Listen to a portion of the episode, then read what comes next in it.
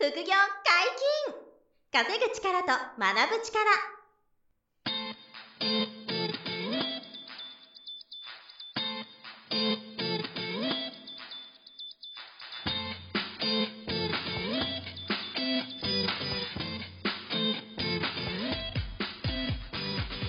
この番組は稼げるようになりたいを叶える副業アカデミーの提供でお送りいたします。副業アカデミーはあなたが副業で稼げる状態になることにコミットしたスクール初級コースから上級コースまでさまざまなジャンルの副業ノウハウを学んでいただけます詳しくは副業アカデミーで検索くださいこんにちは、小林正宏です。山本博史です。よろしくお願いしはい、よろます。しくお願いします。本日も葉山さんにえー出版の話をしていただはいきます。、お願いします。お願いします。ブログを本にしたいとかいう方いらっしゃると思うんですけうん。実際いますよね、その本になってる方ど、も、ね。載ってる方も。なんかその、書き方っていうか、はいどういう風に本がこう書き上がっていくのかみたいな話とかをちょっと今日は聞いてみたいなと思うんですけど。はい。で、まず、有名なブロガーさんの本ってね、はい最近もまあ売れてますけども、はいあの皆さん目にする機会多いと思うんですよ。そうですよね。実際あの有名ブロガーさんで、うん例えばフォロワーがね、えー何万人いるとか、はいブログの PV 数がどれぐらいあるとかで、えー出版社はその指標をもとに企画を依頼するっていうのも多くあるんですね。はい。こうした方々、あの、ファンがいるので、はいもう本の出した直後の売れ行き、初速というんですけども、はいはいこれが、目処が立ちやすい。なるほど。最初のスピードが出しやすいというのがあります。なるほど。一方で、じゃあそれを一般人が真似できるかというと実は違うんですね。うんやっぱりブロガーさん、これらは、えー2年、3年かけて毎日毎日積み上げてきて今があるわけですから、はいそれを、ブログやってない人が真似しようと思っても全くやり方が、えーね、同じであってもなかなか真似はできないわけですよ。なるほど。なるほでこうしたじゃあブログ本と区別して。一般の人が本を出す場合、うん。ブログもないわけですから、はい。どうしたらいいのかと。今日今回はね、それをお話ししていければと思うんですけれども、なる本一冊大体皆さんね、文字数どれぐらいだと思いますか？全然想像つかないですね。ちょっと予想してみてください。例えば200ページですよね。え原稿用紙何枚かとかそういうんです。そうですね。うん原稿用紙で400字ですよね。はいあれが、全然想像つかないですね。本読んでないのがバレるな、僕。で、例えば、はい今、単行本としてね、はい。1300円で200ページ前後の本っていうのが、はい。大体、まあ、6万字とか8万字で、大体1冊できてるんですよね。うんすると、ではい。6万文字、8万文字をはい。書いて、えー編集をして、章に分けて、はい。見出しを立てていくわけなんですけれども、はい。大体これらを書くのには、やっぱり、それなりのうん。文字の数、そして見出しの数が必要なわけです。はい。皆さんが日頃、ウェブニュースなどで読んでる、はい。えーネットメディアの記事。これは大体800文字、1200文字が一応平均的な文字数なんですね。皆さん日頃1200文字のはいネットニュースは毎日見てると思うんですよ。はい。はい。で、それより少し多くしたのが2000文字の記事です。大体は2ページに分かれていたりするんです。はいはいはいはい。イメージすごくつきやすいです。じゃあこの2000文字の一記事をうん見出しの一単位として今回考えていきましょう。先ほど6万、6万文字と言いましたから、うん2000で割ると、大体30個の大見出し。はいこれらを、えー6章立てであれば、30個を6で割ってね、各章に5個ずつの見出しを作っていくわけです。こうやってブレイクダウンしていって、全体を割っていくわけですね。本というのは、まあ、メディアの中でも、特に最初から順序立てて読んでもらえるという特性が強いわけですね。はい。一章には一章に適した内容を置く。うん二章には二章に適した一章からつながりを意識して書いていくと。はい。こうやって章立てを作っていくわけなので、6万文字の中で、どこからどこまでは序章、はい。最初の導入にするのか、はい。どこからどこまでを本論、メインの内容にするのか、はい。本論で扱いきれなかったサブの内容、保論はどれぐらい入れるのかと。これ、本論と保論っていう言い方をするんですけども、はい。まあ、メインのコンテンツはい。ではどうしてもあの説明しきれなかった、はいまあ、読者の疑問ができるようなところを最後 Q&A とかでね、入れていく形です。はい。そして最後ね、あの、まとめでやっていくんですけれども、はいこうしたじゃあ2000文字の30個の見出しを、はい。えー6章立てで見出しを意識して作っていくと。はい。こうしても本が出来上がっていくわけです。はい。すると、ブログ本を書きたいと思った時って、こうした一つ一つの流れっていうのはあんまりないわけですよ。うん。そうですね。本とブログって一番違うのが、この流れがないことなんですね。うんブログは常に時勢は今だし、はい。その今を積み重なってブログができてるわけです。はい。一方で本というのは、時勢は発売日時点で揃えるわけなんですね。はい。はい。はい。これが大きく違うところで、一般のブログ本が成り立たない理由はここにあります。時勢が違うから。でブログ本は時勢を変えると文章が成り立たなかったりするので、そもそも成り立たないわけです。そうですね。一般の人がブログを本にしようとしてもうまくいかない理由はここにあるわけですね。時勢が違うと。本にしたいなら、時勢を揃えて1から書いた方が早いわけです。なるほど。さて、じゃあ、この2000文字を書いていくにあたっては、はい実際にじゃあ、ゼロから書いていきましょうというところで、はい。じゃあ皆さん、最初にやりがちなのが、うんいきなりワードファイルを開いて、うん。いきなり1ページ目から書き始める。はいまあ、これが失敗の元なわけですよ。やっぱ200ページというとね、まあ、早い人も2ヶ月ぐらいかかるでしょう。はい。こうした長い道のりの中でいきなり1ページ目から書き始めると、すぐに息切れしてだ挫折するわけやりがちですね。ですね。はい全体像が見えないままで走り始めてしまうと。うんこうしたのを防ぐためにも、いきなり書き始めるんじゃなくて、はい。まずは全体の見取り図、うん。各章にどんな役割があって、はい。どんな見出しが並んでいるのか、うんそれぞれの見出しはどれぐらいの分量なのか、うんこれらが全体の中で頭に入った上でやっと書き始めるべきなんですね。はい。はい。その意味では、最初に開くのはワードじゃなくて、エクセルなんですね。はこのエクセル開くってちょっとね、イメージつかないかあ。もし確れないんですけかに文章書くとど、なるとね、なんかワードからっていうはいね、イメージですけどね。そうじゃなくて、エクセルから。本作りをうんやればやるほど、うんエクセルの方が大事だ。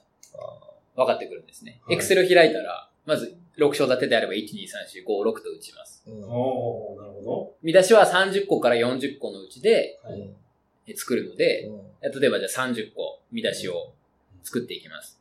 一章につき5個ずつ見出しを書いていくわけですね。はい序章、一章序章にふさわしい内容の見出しを書く。二章は、えじゃあ序論ですから、まあ、例えば自分の紹介を書いていくとかですね。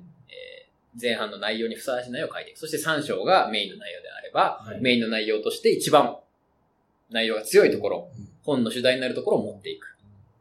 4章はそれを補完する内容を入れていく。はいで5章、6章でまとめていくと。まあこういった形で全体に像ができてくるわけです。はいで、さらにこの30個の見出しも、えー200ページで割ると、まあ一つ6ページぐらいですかね。はい。だいたい6ページぐらいの1項目あるんですけれど、うんこの6ページも見出しをさらに入れていく必要があるんですね。うん。そう、大見出し、中見出し、そうです小見出し。うんまさに大見出し、小見出し。そういうんですか？はい。大見出し、中見出し、小見出しとまあ言い方をする言い。方は違大中小かと思った。はいでも、言ってることあった。あったあったあったあったはいよくあるのが、あの、大見出しだけは書いたはい。けど、中見出しがないケースがあるんですけれども、中見出しもできれば、このエクセルに書いてしまいましょう。一つの大見出しに三つの中見出しを書いてみると、はい。大体バランスが良くなります。なるほど。はい。はい。小見出しはどっちでもいいですす。ぐらいはいうん大見出しはどっちでもいいです。はい。うん大見出しは開ページするんですけれど、中見出しは開ページしません。うん同じページの中で見出しができてくる。うんなるほどね。こうして、章を分けて、見出しを分けて、中見出しを分けていくと、うんどんどん本の全体像が浮かび上がってきます。なるほど。ここの部分足りないなとか、はいこの部分多いな。うんじゃあ削ろううん。削ったらじゃあタイトルと整合性が合ってるか。うんはい。本一冊としてこれは内容が多すぎたり少なすぎたりしないか。うんこの本を買うであろう読者の期待に100答えられているかと。はい。100の期待があるとしたら100のね、やっぱ内容でお返ししたいですよね。はい。これらをエクセルを眺めながらうん考えていくわけです。へーで中身出しまで分解すると内容はどんどん浮かんできます。で、それはまだ書かなくていいです。まずはエクセルを、えー、6×3× えー 6×5×3 ですね。うんこれをびっしり埋めていきましょうと。うんこれを編集者と見ながらやっていくのが一番早いです。なるほどね。文章を書くのはうん、このエクセルができてからです。書きたい気持ちをぐっとこらえて、まずエクセルを全部仕上げてください。まあ全体像を使うの。全体像をつかむ。うん全体の中で、この部分ではどれぐらい喋ったらいいかっていうのが自然と決まってくるわけです。はい。確かにな。いきなりワードで、パラパラパラってね、はい。一番大事やったもんな。で、多くはす、ごい苦しいんだ、記憶が。僕の出版相談に来られる方っていうのも多くがこの、エクセルを作らずにワードで1ページ目から書いた、はい。とっちらかった原稿を持ってこられます。先が見えなくなってね、苦しいんですよね。はいで、そこで出版相談来る人が多いんですけども、まず、えー僕にそのワードファイルうんを持ってこられた時点で、それら全部破棄していただいてます。わもう一切使わないでくださいと。あ。プロの本作りでは、見出し構成案ができてない段階で書いた原稿っていうのは使い物にならないので、もう、はっきり捨ててくださいと。言います。はいびっくりすると思うんですよ。厳しいよ、厳しい。厳しいをますね。厳しいと思う。カウンターパンチですよね。やる気でこうバーっていったのに、はいはいはいバーンってカウンターでパンチもらうみたいな。そう。でも全体像ができてないと前提も違うわけですよね。いい本なんないですよね。そう。前提が違うと、すべての原稿は無駄なわけです。同じノウハウでもね。前提を揃えるのは、全体像を作った Excel があってからです。いやこれは、なんていう。盲点ですね。盲点です。まあ一番割り分かりやすいですねうん。だからワードより Excel と覚えておいてほしいと思います。で、実際その Excel がね、えー 5× ね、3でもう内容が全部できてたら、はい執筆はどうにでもなります。見出しさえ立ってれば。うん執筆は別に自分で書いてもいいですし、ブックライターさんがいます。40万円ぐらいですね。40万円ぐらいで頼むこともできますま。あ自分で書く場合もあれば、ライターさんにこうお願いする場合もはい。ああへーあると。でもお金はかかりますけどはい。これもでも、出版社さんが、その制作原価に入れてくれるか、なんか、著著者さんが払うかみたいな、そこもまたありますかね？そうです。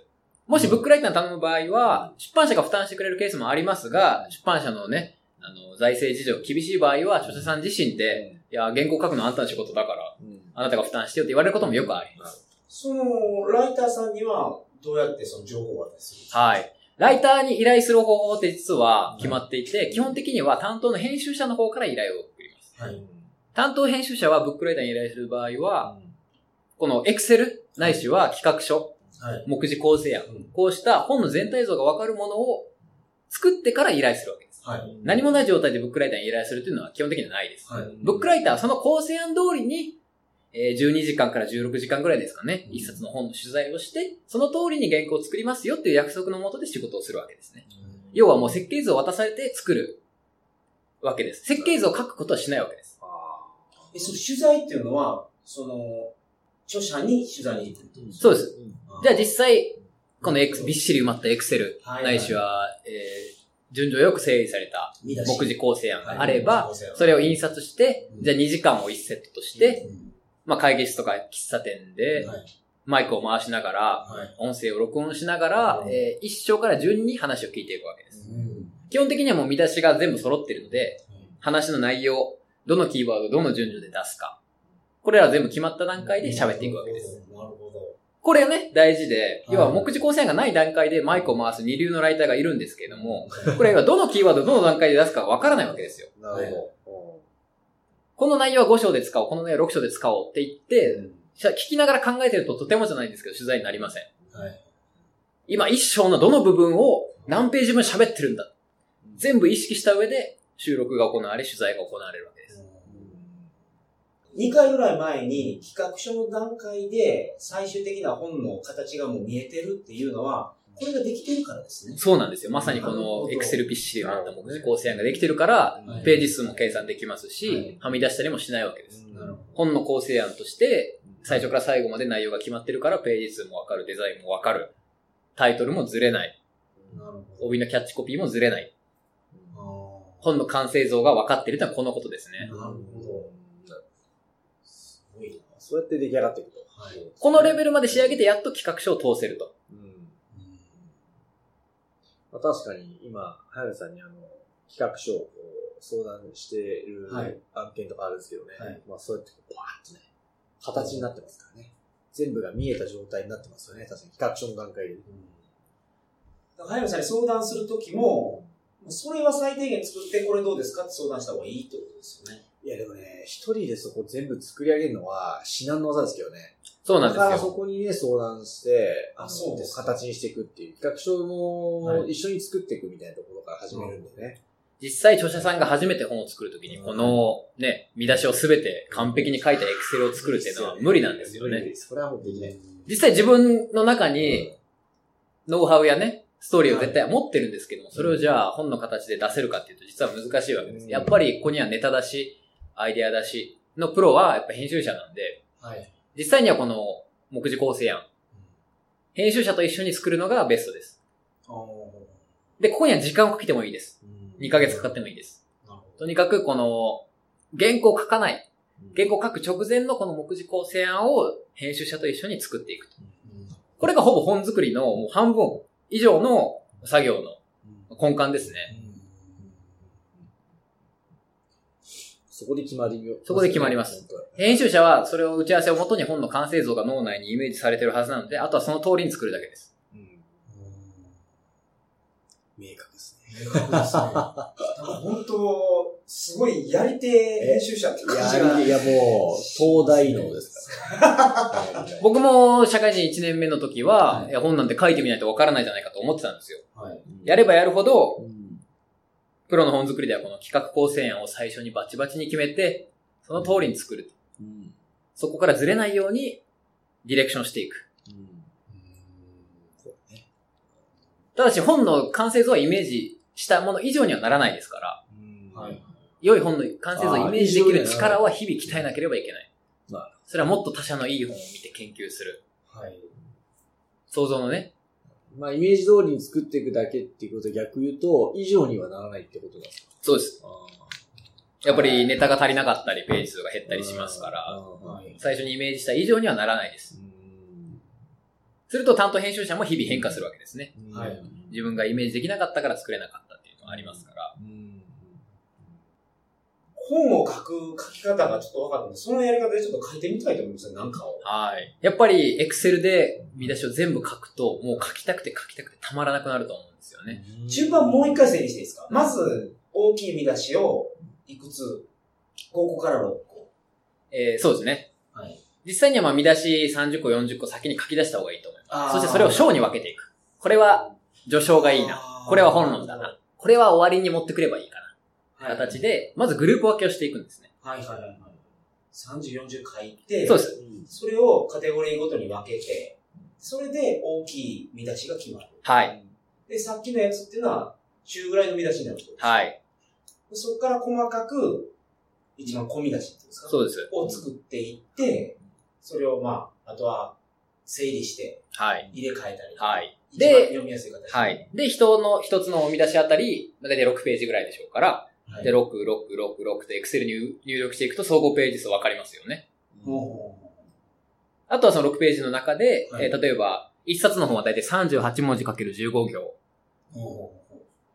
標準のラインがね、この文字数ですから。で、それにワードファイルをぴったりセットするんです。ど。はい。縦書きあー38文15行。で、6ページなら6ページ内にちゃんと収まるように書くと。まあ、実際の本と同じそう。実際の本と同じようにワードセットして、はい。なるほど。なるほど。無駄がないですよね。すごいですね。ああ、これぐらい書くと、だいたい、ああ、6ページか。うんはい。っていうのを感覚をつかめれば、そのサイズでネタ出しをしていけば良いだけなので、早いですよね。やっぱりその、込み出しの量6ページっていうのは、ぶれない方がいいんですか？毎回6ページが。いや、4とか6とかありますね。あはい。あと図版が入ったりするとずれたりもしますし。うんああ、そうかそうか。はい図版っていうのはその、図で説明するよ了うな。解使いますよね。はいイラストのページがうんはいあーなるほど縦書きの本の場合は図版は基本的に左に入れるので、縦書き、ああ、縦書き。うん今どっちが多いんですか縦書きというか。縦書きですね。縦で右から左が多いですよね。単行本は基本的に縦書きで考えた方がいいです。ーなるほど。ぱり日本語は縦書きですか？多いですからね。まあ、あとは横書きで、左から右に行くページで本も何冊か我々は出してますけど、はい。まあ、少ないですね、そっちの方。あれ、一応第5章か6章ぐらいが多いと思うんですけど、やっぱ一応起承転結ですか？なんか違う考え方なんですか？その、ああ、起承転結というよりはどちらかというと、まず、一般書、ビジネス書、うん。実用書と言われるわけですから、はいはい。やっぱり、小説を読むわけじゃなくて、はい何かしら役に立たないといけないわけですね。はい仕事で実際に使えるとか、お金が儲けられるとか。すると、本を読んだ後にうん、実際どうなれるのか、うんどういう成果があるのか、どういう効果があるのかっていうのは、本を買う人にとっては一番大事な情報ですから、それやっぱ最初持ってきた方がいいですよね。最初に分からないといけないですよね。あじゃあ前書きに書きましょうと。はい。じゃあこの本誰が書いてんの？プロフィール以外の情報うん、例えばどんな人生を送ってきたのかとか、はい。なんでこの本書いたのか、うんこの本を通してどうなってほしいと思っているのか、うんこうした、まあ、著者自身の情報も最初に書いた方がいいですよね。はい話を聞いてもらう姿勢を作るという。自己紹介、プロフィールというか。はいなるほこれらがまあ、序章になるわけですね。うんはい。で、じゃあ本論に入っていくんですけれども、はいい、きなりノウハウを与えていいのかと。もしかしたら、共感できるポイントを読者とシェアした方がいいかもしれない。はい。もしくは世の中でよく言われている問題を整理してから本題に入った方がいいかもしれない。うんで、これらもじゃあ前半に持ってきましょう。はい。そして、メインの内容はじゃあ、うんまあ、一番読者の気持ちとしても盛り上がってる部分に置いた方がいいんじゃないかうんはい。と。100ページぐらいね、200ページの本だったら100ページ前後にいい内容があったら一番読み応えがあるんじゃないかといった形で設定していくわけです。はい。逆に言うと、一番最後に一番いい内容を持ってくるっていうのはあんまりやらないですね。うん気象転結とは違うわけです。うん本読むにはやっぱ集中力がありますから、はい。スト小説とストーリーが違うわけですね。実小説とは違う。はい。ビジネス書の場合はね。はいで、メインの内容が出てきた後に、うん読者が浮かぶであろう疑問には答えていきましょう。Q&A とかね、はいはい。えーサブの内容も入れましょう。うんそして一番大事なのが、うん最後にやっぱいい気持ちで読み終えてほしいなと。うんはい。単にノウハウを言って終わりじゃなくて、まあ皆さんの人生のね、役に立ちますようにとか、はい。もしくはセミナー講師をやっている方であれば、はい。えーこう講義もこういうふうに相談もやってますので、ぜひいらしてくださいとかね。うん。次につながるようなメッセージがあると本としては非常にいいかと思います。はいはいはい。そして後書きがあって、えー最後もう一回プロフィールがあると。はい。すごい。イメージできます。わかりやすい、わかりやすい。すごい。な。本はこの順序をかなりコントロールしやすい。うんそうですね。ですし、飛ばされにくい。ところもありますから、まあでも、聞かなければね、ここまでイメージ持てないですからね、はいやっぱり。すごい勉強になりますね。勉強になりますねこうしたまあ本の構成、まさに構成ですよね。はい順序という意味での構成はい。を、こちらが思った通りにうん作って、その通りに読者に読んでもらう。うんこれがあの編集の醍醐味であり、腕の見せ所なわけです。なるほど。ただもらった素材をね、印刷するだけじゃなくて。並べ替えていく。これで全然内容のね、印象も変わりますからね。はいこの意味では、やっぱり編集者っていうのはやっぱり文章のプロ、構成のプロであるっていうのは間違いないと。すごい。こういった形でね、まあ 今日はあの、文字を書く、文章を書くという話をさせていただきましたが、まあ、もう基本的にやっぱり Excel から始めてくださいというのをね、あの、お願いしたいというのを思います。これってけど、あの、本の書き方だけじゃなくて、社内で企画書通すときにこれ全く同じことが言えるなと思いました。いきなりね、パワーポイント立ち上げるなよとか。はい。パワーポイント立ち上げずに、自分が例えば社内で新しい新製品作りたいってなったら、確かに言われた通りの順番で作った方がいいですよ。今、世の中ではこういう人が困ってます。それで僕が、こういうバックグラウンドの僕が、こういう解決する手段を考えましたと。で、コストいくらですっていうふうな形を初めに考えて入れていった方が書きやすいし、読みやすいやつに最終的になりますね。同じですね、そこはね。まあ、意外とでも、こう、わかんないでやりがちですからね、この本出そうとすると。まあ、けど、これは長屋で出版業界にいらっしゃった方のノウハウですから。そうですね。ぜひ活用してだいぶ、無料でいい話が 聞けすぎちゃいましたね。本日もありがとうございました。はい、ありがとうございました。副業解禁稼ぐ力と学ぶ力、そろそろお別れの時間です。お相手は小林正宏と、早野隆起と、山本博史でした。それではまた来週。さよなら。さよなら。